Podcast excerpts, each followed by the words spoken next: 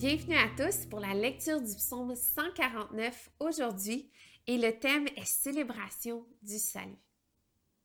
Louez l'Éternel, chantez en l'honneur de l'Éternel un cantique nouveau, chantez sa louange dans l'assemblée des fidèles, qu'Israël se réjouisse en son Créateur, que les habitants de Sion soient dans l'allégresse à cause de leur roi qu'il loue son nom avec des danses, qu'il le célèbre avec le tambourin et la harpe.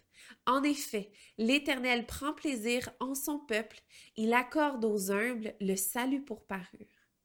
Que les fidèles exultent dans la gloire, qu'ils poussent des cris de joie sur leur lit, que les louanges de Dieu soient dans leur bouche et l'épée à deux tranchants dans leurs mains. Ainsi, ils tireront vengeance des nations, ils puniront les peuples. Ils attacheront leur roi avec des chaînes et leurs grands avec des entraves en fer. Ils accompliront contre eux le jugement qui est écrit. Quel honneur pour tous ces fidèles. Louez l'Éternel.